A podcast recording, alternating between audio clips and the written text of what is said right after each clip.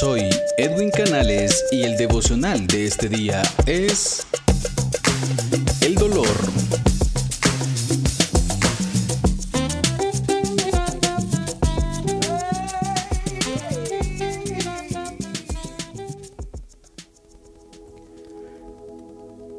Mas el Dios de toda gracia, que nos llamó a su gloria eterna en Jesucristo, después que hayas padecido un poco de tiempo, Él mismo os perfeccione, afirme, fortalezca y establezca. Primero de Pedro, capítulo 5, versículo 10. Pensemos un momento en que los recursos de Dios a nuestras vidas no son suficientes, sino también ilimitados. Y en consecuencia de esto siempre serán mayores a nuestras necesidades. Si enfrentamos hoy una prueba, puede descansar tranquilo. Detrás de ella existe un propósito más elevado que el Señor a su tiempo, en el tiempo que realmente necesitas, te dará a conocer. Padecer dolor es consecuencia de estar vivos, así es que alégrate. Nada más, los muertos no se quejan de dolor. La Biblia relata historia de hombres creyentes, hombres que vivieron cerca de Dios y el dolor atacó sus cuerpos y sus almas. Jacob, por ejemplo, haréis descender mis canas con dolor al Seol. Génesis capítulo 42, versículo 38. El cántico de Moisés en Éxodo 15, 14. Se apoderará dolor de la tierra de los filisteos. Job capítulo 9, versículo 28 dice, me turban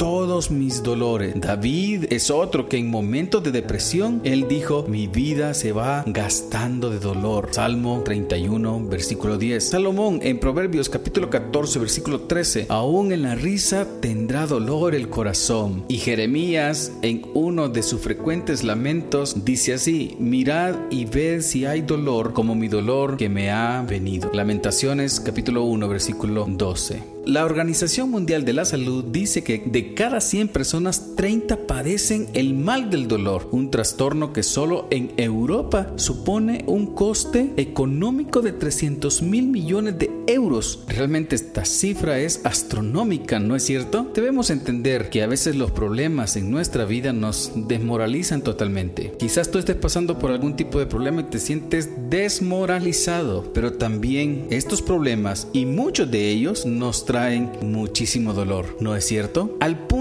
que sentimos que no vale la pena seguir luchando por nuestros sueños, por nuestros anhelos y aún pensamos que no vale la pena luchar por nuestro cónyuge, nuestra familia. ¿Por qué? Porque nos hicieron un rechazo, porque nos dieron una crítica, porque quizás en medio de esta pandemia murió un ser querido, un ser amado de nosotros o sufrimos algún tipo de abandono, etcétera, etcétera, etcétera. Realmente esto hace que lleguemos a sentir sentirnos completamente desmotivados. ¿Te identificas en este momento con todo lo que he dicho? Podríamos sospechar que David, el rey de Israel, cuando fue un muchacho, un pequeño niño que cuidaba las ovejas, a luchar contra un oso o un león, lo haría apto para enfrentar a Goliat al ahuyentar a tales depredadores de su rebaño usando su onda. Probablemente no reparó en la preparación que Dios estaba llevando a cabo en él todo ese proceso que pasó. Dios estaba afinando y perfeccionando su puntería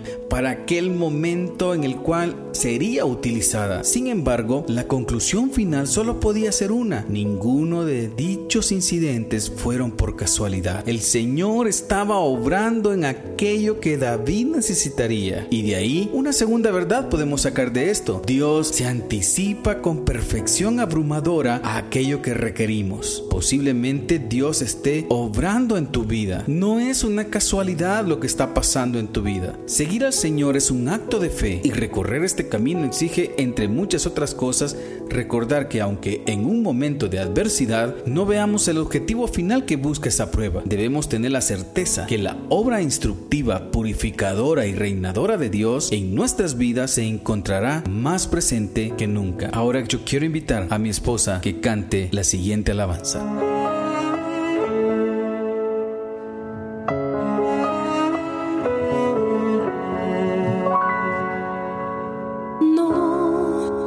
Sin dolor no hay ganador, todo cuesta un valor por el cual hay que luchar a pesar de tropezar.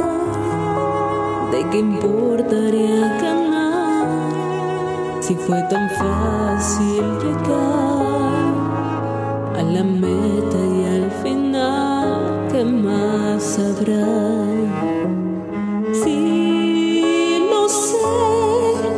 Veces hay que ser golpeado para poder crecer y alcanzar un poco más de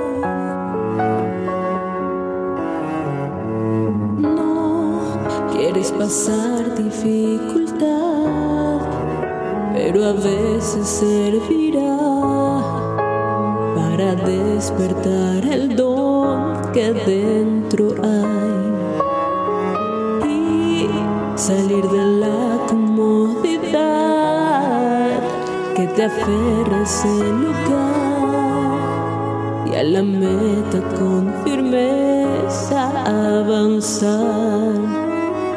Sí, lo sé, a veces hay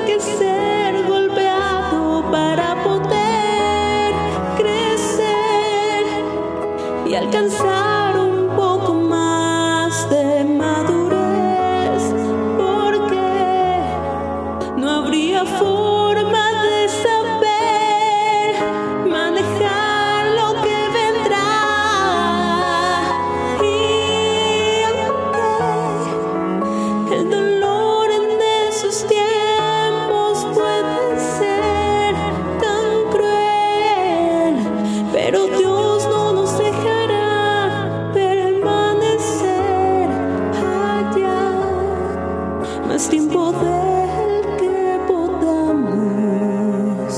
soportar. Sigamos adorando a Dios, sigamos exaltando su nombre. Tómate un tiempo ahí donde tú estás. Y quiero decirte esto, nunca, debemos enfocarnos en el dolor temporal. Nunca te enfoques en ese tipo de dolor, porque solamente te va a desmoralizar. Fija tu mirada en Dios, no importando lo que estés atravesando, pero no pongas esa mirada en el dolor, porque después de la tempestad recuerda que saldrá el sol. Esto pasará a pesar de tu dolor. Mantén tu pasión hacia Dios porque traerá obediencia a ese propósito hermoso que Dios tiene para ti. Corre siempre a la presencia de Dios, corre hacia el Señor, corre a que Él te abrace en medio de la adoración, en medio de la alabanza, porque en medio de la alabanza de su pueblo hay una palabra que Dios tiene en medio de ese dolor para con tu vida. Recuerda que las personas que están cerca de ti no tienen la culpa de tu dolor. No pelees más con esas personas amadas que tienes cerca de ti, que están preocupados por ti. Les preocupas y por eso quizás actúan de esa manera. Quizás no te entienden, pero Dios sí te entiende entiende. Deja de pelear. La felicidad, estimado amigo, no depende de nuestras circunstancias, depende de Dios. Podemos ser felices al ver la mano de Dios en nuestras vidas y la victoria que Él te está brindando. Dios te está dando una gran oportunidad que es amarle, acercarse a Él. Muchos la regamos y quizás tú la has regado muchas veces. Yo la he regado infinidad de veces. Sí es cierto, no ha llegado esa respuesta que tanto esperamos. Pronto llegará o quizás nunca llegará. Acompáñame a orar, Señor. Tú conoces mi dolor. Tú conoces ese dolor de mi corazón. Ese dolor que hace que retroceda en mi vida espiritual. Ayúdame, Dios. Quiero dejártelo a ti, Señor. Ya no quiero cargarlo en mi mente, en mi corazón. Señor, hoy te lo entrego a ti, Señor. Tú eres mi Dios y he creído en tus promesas. En el nombre de Jesús. Amén. Recuerda que Dios a través del dolor nos restaura, nos afirma y nos fortalece. Él no hace nada sin un propósito. De cada reto o de cada dolor o de cada prueba hay un propósito para nosotros. Que Dios te bendiga. Y a la meta con firmeza avanzar. Sí, lo sé, a veces hay que ser golpeado para poder crecer y alcanzar.